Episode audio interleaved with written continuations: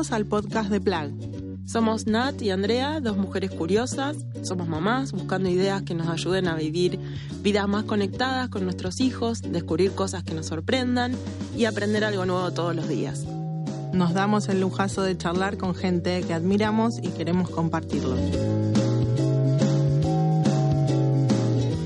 Hoy vamos a hablar con Gustavo Elguera. Gustavo tiene 45 años, está casado, tiene dos hijos, Pancho y Abril.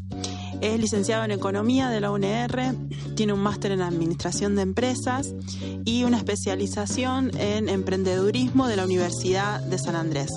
Actualmente gerencia una empresa de salud para cuatro provincias y tiene su empresa propia de importación y distribución de insumos industriales y es columnista también en radio de Grupo Cristal, Radio 2, FM San Lorenzo y también columnista de economía del diario La Capital.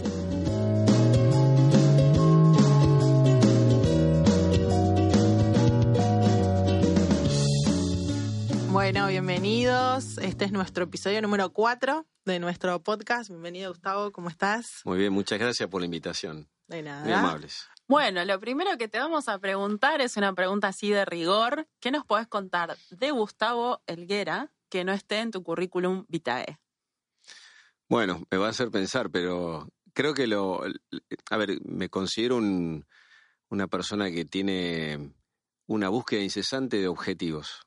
Y vos sabés que eso a través de los años de deportes, eh, he hecho muchos, hay varios deportes que me han expulsado, este, así que finalmente hace muchos años que estoy nadando y la natación, al ser un deporte muy individual y que requiere de mucho rigor eh, en términos de disciplina para competir y demás, me ha enseñado un conjunto de valores que eso sí lo aplico a la vida eh, real y hace mucho tiempo que lo vengo haciendo y la verdad que eso no está en el currículum y es algo recomendable o sugerible, ¿no? De ponerse objetivos, eh, de ser muy consecuente con esas metas y de trabajar todos los días, porque en la natación es un ejercicio que no siempre tenés ganas de hacerlo, pero los beneficios que tiene hacerlo, aunque no tengas ganas, son muy valorados. Entonces, me parece que eso eh, es aplicable a otras cosas. Hay veces que hacemos cosas que a lo mejor no consideramos que tenemos ganas en el día de hacerlas, pero el resultado final, después de mucho tiempo, cuando uno saca las cuentas, dice qué bien que,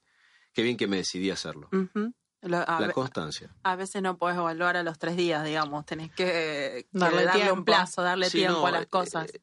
Este tipo de actividad, cualquiera sea, algunos se dedicarán al tenis, otros al ciclismo, los avances se ven después de mucho tiempo y, los avances tienen que ver eh, fundamentalmente con la sumatoria de trabajos diarios y eso se aplica a cualquier cosa. Una vez se busca objetivos rápidos y no se consiguen. Entonces generan frustraciones. Acá en PLAC eh, también lo podemos aplicar. Bueno, nuestros ejes son, hablamos de crianza, de educación y creo que también en la crianza y con las cosas que queremos enseñarle a nuestros hijos también ah, es, un día a día de, pequeños detalles, ¿no? Eh, y, y, de hacer, y ser consecuente y coherente con lo que pensamos que es importante y valioso para ellos. Sí, y sobre todo creo que en ese, en ese sentido es, es tratar de salirnos un poco de lo, de lo tradicional, de lo convencional. Intentar, eh, digamos, quizás pensar como se dice, ¿no? Fuera de la caja, pensar en algo que a lo mejor nos incomoda en la forma porque es más fácil y sencillo entrar en el, en el estado convencional de las cosas y requiere un esfuerzo adicional. Esto como de si querés hacer un deporte y no tenés otro momento, te tenés que levantar a las 5 de la mañana. Entonces, hacer un, esfuerzo adicional en términos de la educación, además que es el principal activo que van a llevar nuestros hijos a lo largo de toda su vida, requiere un esfuerzo, como hacer un deporte solista y levantarte, insisto, a las 5 de la mañana y aunque no tengas ganas, hay que hacerlo. Los beneficios son enormes. Bueno, empezamos con las preguntas. Vamos con la primera. Bueno, queríamos hablar del dinero y los chicos, que nos parece que es un tema que, por ahí mucho no, no, no se habla. Eh, nos parece un tema súper importante porque nos movemos en la vida con dinero eh, y bueno, qué mejor que vos que sabes mucho de esto y aparte sos papá. Eh, así que tenemos un par de preguntas sobre el tema. Bueno, con todo gusto. Sí, sí, sobre todo pensando que bueno, que también cada familia tiene un comportamiento distinto y de golpe los chicos se encuentran ahí con, no sé, dinero en el colegio y no saben qué hacer o cómo manejarse en ese sentido. es la primera pregunta es justamente cómo le enseñamos a los chicos el, el, valor del dinero y en conexión con cómo se consigue, ¿no? También con el trabajo, con a ver, nosotros tenemos una experiencia, o tengo una experiencia particular con mi hijo, con mis dos hijos, y, empezó por esto del colegio. La, experiencia fue que un día se le dio un, dinero, una plata, para que compren las galletitas en el recreo. Sí, sí, yo estoy con un tema con eso, así que justamente me interesa. Se fue, con un billete, no me acuerdo si era 50, 100 pesos, y volvió sin, sin vuelto.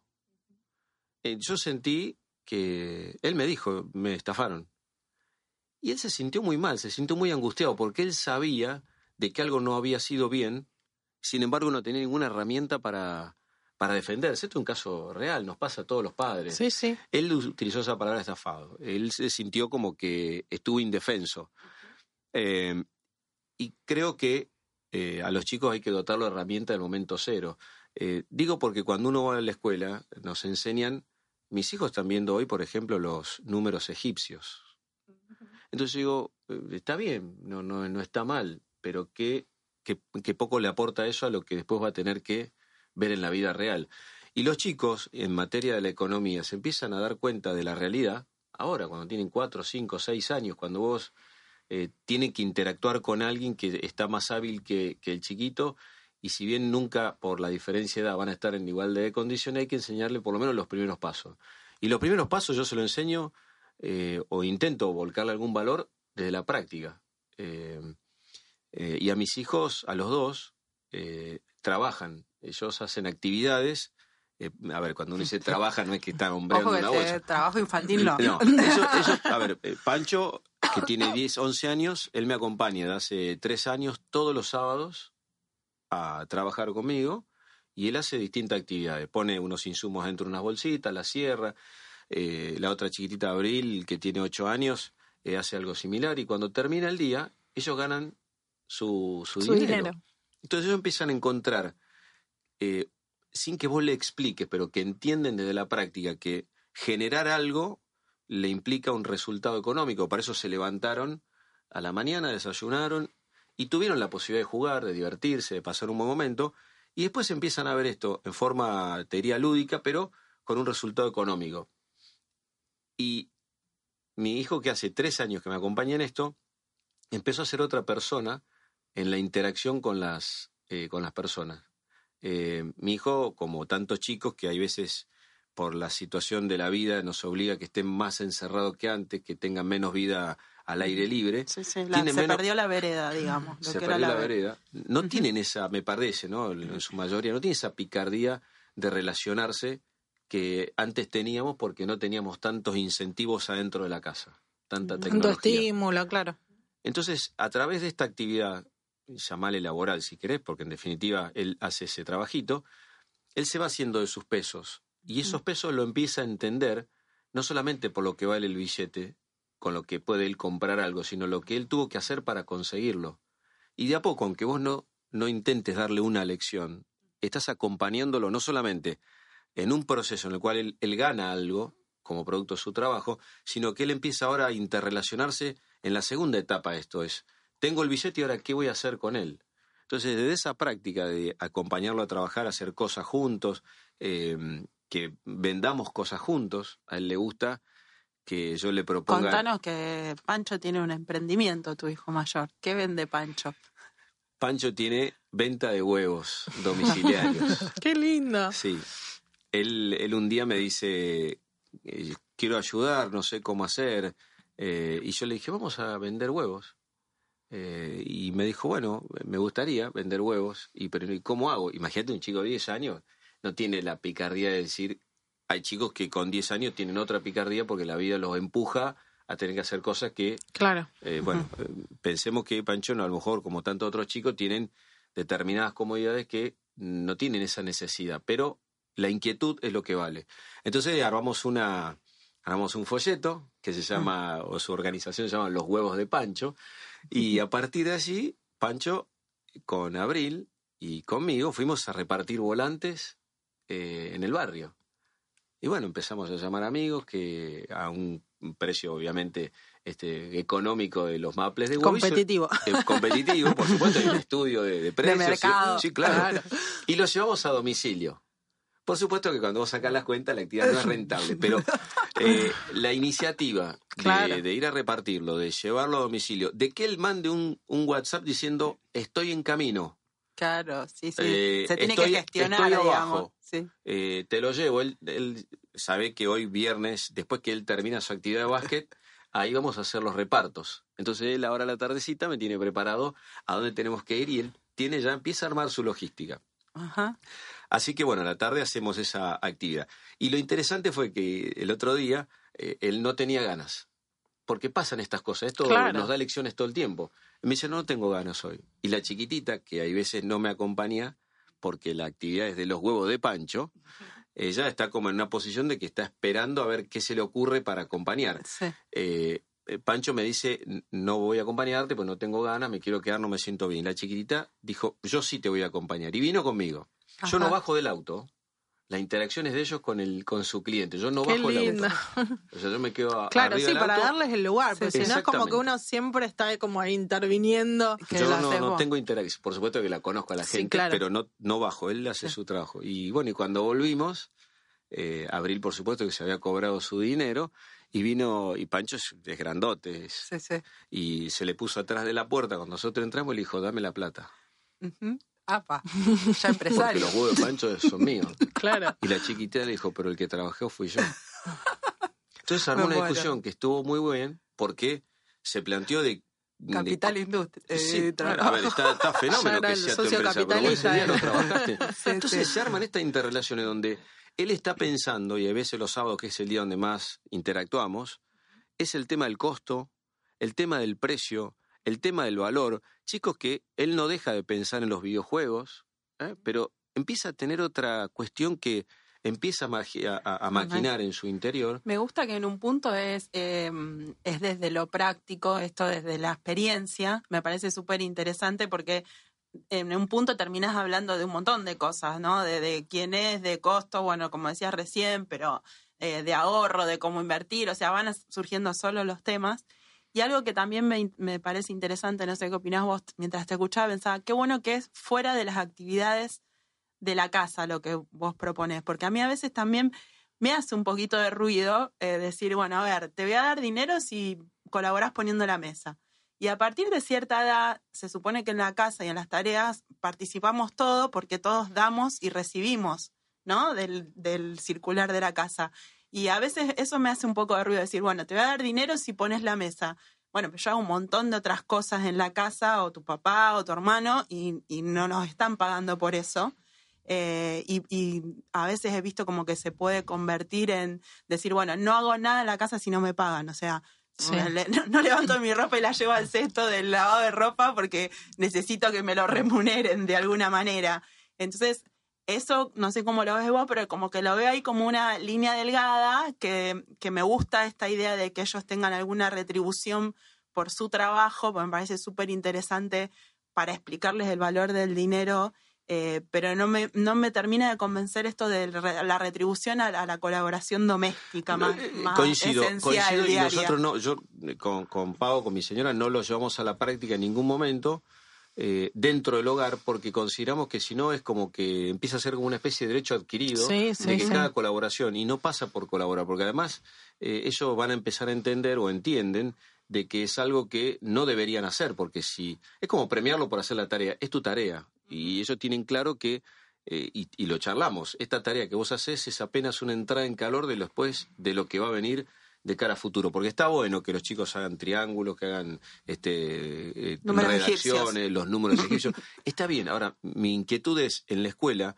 que es el lugar donde hoy tienen la cabeza más, eh, más esponjosa, si querés, para, para entender conceptos y que está más con más apertura. Después el paso del tiempo, sabemos que a medida que uno va avanzando en, en algunos estudios, como que cada vez la cabeza se va cerrando más y terminamos leyendo los mismos libros casi todos y si uno no sale de eso, entonces me parece que es el momento en los colegios donde, y esto yo he presentado hasta un proyecto en la municipalidad para llevar la economía a, la- a los colegios, ¿desde qué?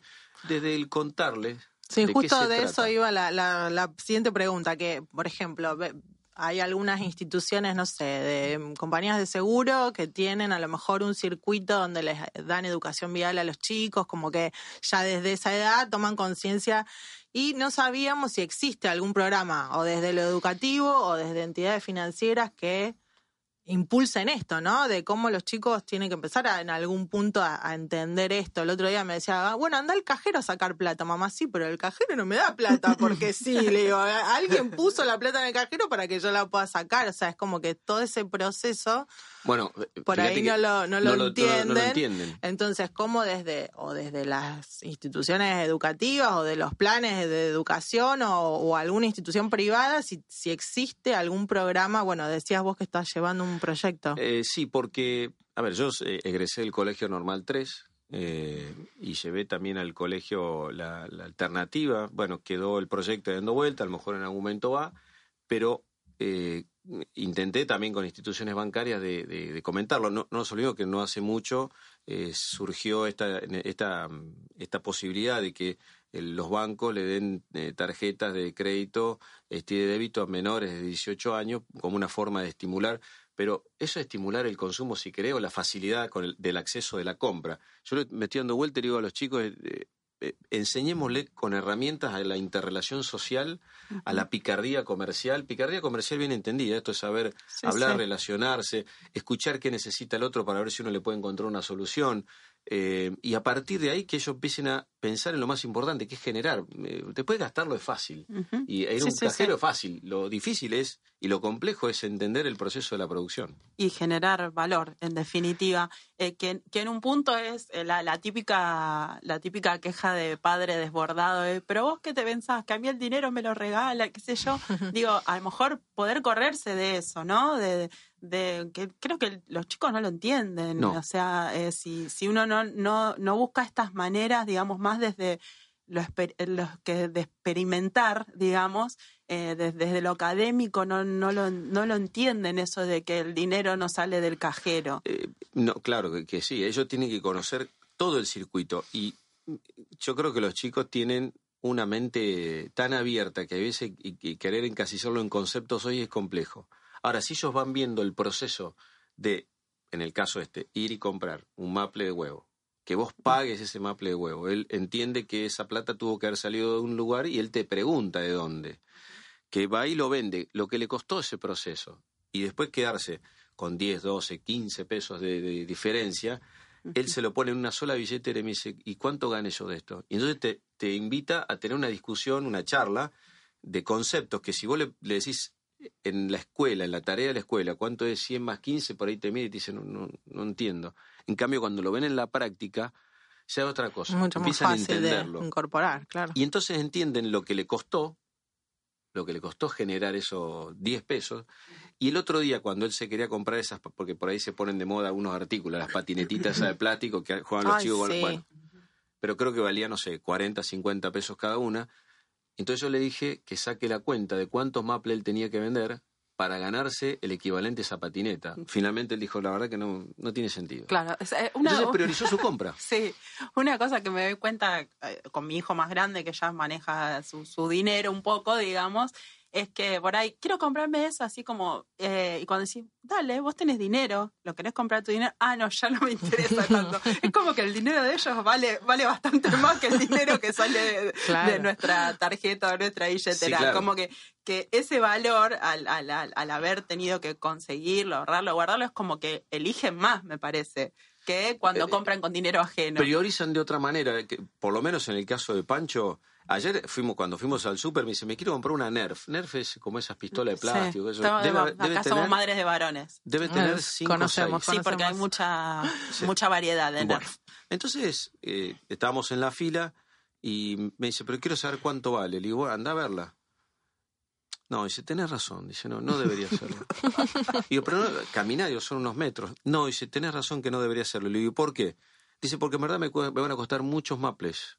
Entonces el tipo empieza a pensar en términos de maple, en términos del esfuerzo. y, está bueno que así sea, porque a los grandes, a los que ya están un poquito más de 35, 40, 45 y gente más grande, vos te das cuenta que tampoco fueron formados en cuestiones básicas de economía. No estoy diciendo las tasas, la LELIX y eso cómo impacta la baja. No, estoy hablando de cuestiones muy básicas, donde la gente muchas veces se, eh, se endeuda, donde muchas veces la gente toma decisiones erróneas. Y, creo que eso lo hacemos por una cuestión impulsiva, hay veces, a veces por, el, por temor, pero fundamentalmente por el desconocimiento. Y hay veces cuando ya somos grandes, tarde. Lo que estaría bueno es aprender desde chico y no pagar las consecuencias. Argentina sale muy caro si uno no sabe algo de economía. Sí, tal cual. Bueno, a lo mejor es, es, juntar eh, lo que se puede hacer desde las instituciones, desde los colegios, que por ahora es poco y nada. Hay carreras universitarias relacionadas con ciencias económicas que, por ejemplo, no tienen nada sobre emprendedurismo eh, hoy en día en la Argentina. O sea que me parece que hay mucho para hacer ahí desde, desde esos ámbitos, pero bueno, que los padres podamos tener herramientas me parece súper importante. El ahorro. Tengo otra pregunta. ¿El ahorro surge, te parece, como consecuencia de, esto de que em, empiezo a encontrarle valor a mi dinero, a mi billetera, o a los chicos que le dan una mensualidad, a lo mejor decir, bueno, quiero juntarme cinco mensualidades hasta diciembre, eh, o hay que explicarlo, esto de, postergar esa satisfacción. Y yo creo que hay mucha, eh, los chicos están eh, sometidos a una Em, como una oferta, una super oferta de tantas cosas que... Bombardeados. claro. intentar explicarles de que frenen eso, eh, a, mí se me, a mí me cuesta realmente. O me, costaba mucho más antes que ahora.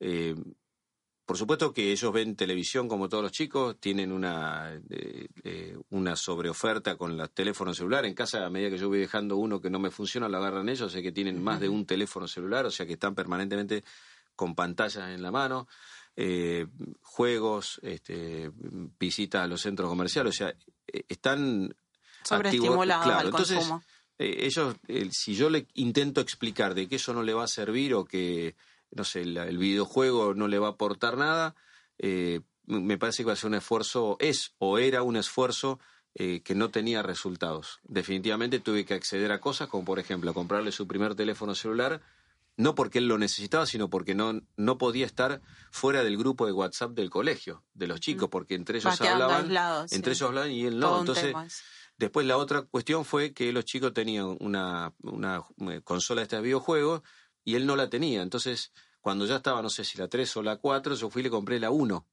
Y él me dijo, no, pero yo la que necesito es la interrelación, porque entre ellos jugaban y digo, no, a ver, vos querías jugar, yo te traigo una 1. Esa no sirve para nada. Digo, no, sí, tiene las mismas funciones, nada más que, bueno, entonces, al vecino y te toman la chocolatada. entonces, ¿por qué opto? Eh, por esa otra metodología. El colegio hoy no le está dando las herramientas, se la intento eh, yo, dar como padre y que entienda todo el proceso del costo para que entienda el proceso del precio y que la diferencia haga su ahorro. Y con ese ahorro él tome decisiones. Entonces, cuando él empieza a, eh, naturalmente a saber lo que le costó, eh, esa decisión de consumo es la que ayer, por ejemplo, en el supermercado postergó, porque empieza a entender de que hay cosas que no le aportan valor. Y ahí es donde empiezan ellos a autocontrolarse de verdaderamente si lo que están a punto de comprar por, por una cuestión de estímulo, si realmente lo necesitan. Hay veces lo pueden hacer y hay veces no. Sí, porque son niños. El otro día vino y me dijo, me compré cinco patinetitas. Le dije, me parece fenómeno. Fue tu decisión. O sea, yo en ese sentido, así como no bajo del auto para acompañarlo, sí lo llevo hasta la puerta, pero la interrelación tiene que ser él, las decisiones él las, él las toma y también reflexiona. Entonces, en el ahorro también está el aprendizaje de las prioridades. Y las prioridades se van haciendo, yo creo que tampoco por la academia, se va haciendo por prueba y error, donde vos podés sugerir como hacemos los adultos también, sí, ¿no? por la experiencia. También uno a veces que, te va atravesando. que uno también a veces está estimulado por el consumo, también nosotros estamos bombardeados y no siempre tomamos las decisiones más inteligentes o eficientes y, vamos aprendiendo con... Hay, hay ejercicios muy interesantes que eh, lo leía de un economista muy, muy famoso, que es Juan Carlos de Pablo, y él decía, ¿cómo pensaríamos nosotros nuestras decisiones de consumo bajo dos modelos? Uno es el, el fin del mundo, si mañana nos enteramos, o mejor dicho, no mañana, nos enteramos dentro de dos horas de que se acaba el fin, de, o sea, que se viene el fin del mundo. Todas esas decisiones que tenemos postergadas no las tomaríamos dentro de una hora porque sabemos que dentro de dos horas esto vuela por las nubes y, no hay más nada. Entonces haríamos y tomaríamos decisiones que probablemente bajo otro escenario en el cual no sabemos que va a existir el fin del mundo, las eh, tomaríamos en otro tiempo. Y la otra sería, el otro modelo, eh, sería cómo tomaríamos decisiones si en vez de que se viene el fin del mundo, se viene el diluvio universal. Porque el diluvio universal significará la posibilidad de que algunos se salven. Entonces uno a lo mejor, ya esa decisión que va a tomar teniendo dos horas para que se acabe el mundo, uno acelera a lo mejor procesos. Con el diluvio universal, a lo mejor uno no se Especulas más. Especulas porque vos, ¿cuál es tu ticket de entrada? Eh, o, tu decisión, es el ticket de entrada para ir al arca de Noé y ver si a lo mejor después del diluvio vos llegas del otro lado. Entonces, hay una cuestión también temporal. Vendo todo y me compro el ticket del arca. Bueno, ahí está, ¿viste? Cada, uno toma decisión. Entonces, otro dirá, no, bueno, se viene el fin del mundo, entonces ahora, este, no sé, me compro lo que, la, no sé, me compro el auto, me compro la PlayStation, me voy de vacaciones, pero si no puedo irte de vacaciones, pero te quedan dos horas, bueno, voy, me, no sé, me hago eh, la comida que yo me estaba viste, son decisiones que tienen que ver también con lo temporal y eso cuenta. Eso cuenta. Y la experiencia en esto me parece que es fundamental. Acompañarlos. acompañarlos y que la vivan. ¿Y el futuro cómo lo imaginas? ¿Qué, en qué van a trabajar nuestros hijos? Ah, qué pregunta que le tiraste. Mira, eh... ¿O cómo crees que va, que, que, bueno, esto que dicen que probablemente lo estamos preparando para trabajos que no, no van a existir, que no existen hoy, digamos, que los estamos preparando para algo que no sabemos qué es lo que va a pasar. Yo creo que ellos, a ver, eh, eh, creo que nuestro sistema educativo está, está formado, incluso las universidades nos enseñan a administrar. Vos vas a una universidad y te enseñan a administrar. Eh, si vas a hacer economía, te enseñan a analizar lo que otro hizo. si vas a contabilidad, vas a contabilizar los números de lo que alguien generó. Si vas a estadística, más todavía, vas a analizar datos, si vas a administración de, bueno, todas las carreras duras de economía, eh, pero muy pocas nos enseñan a hacer algo.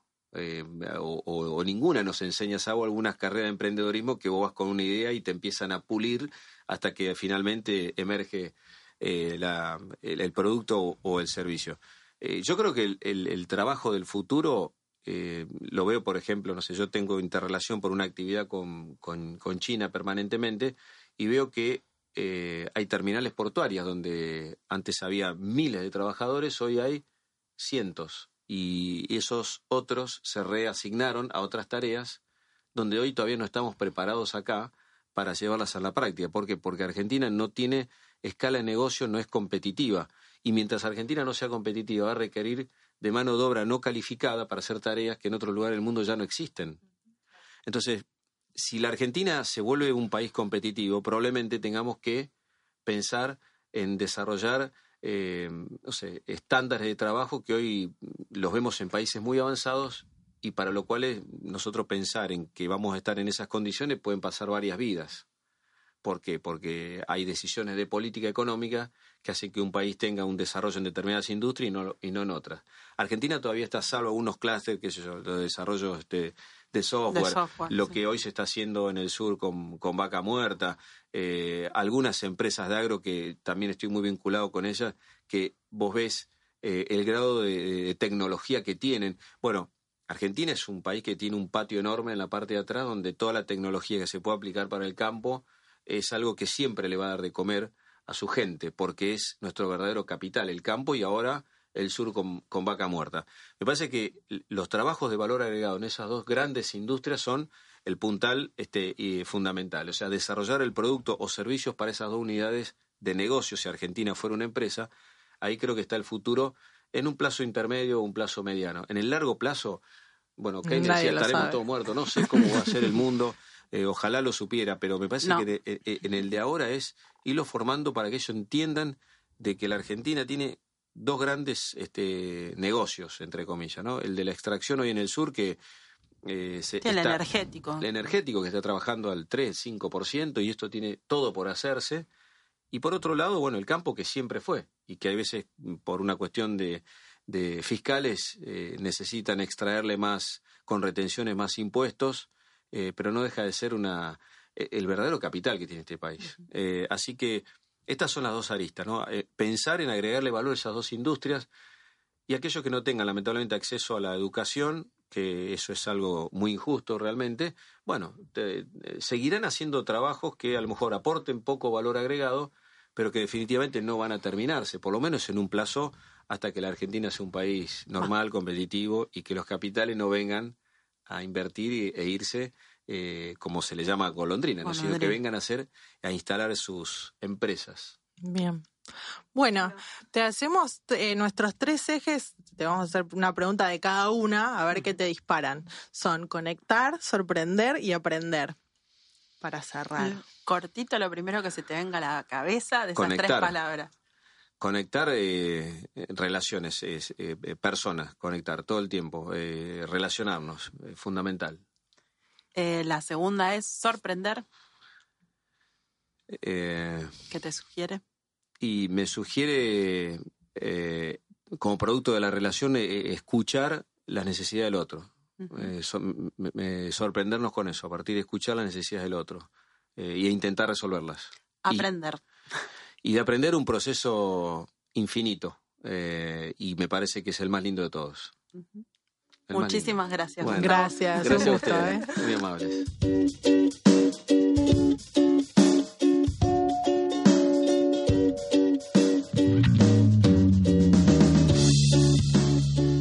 Nos encontrás en redes como Somos Plug, en Instagram, Facebook, Spotify y YouTube.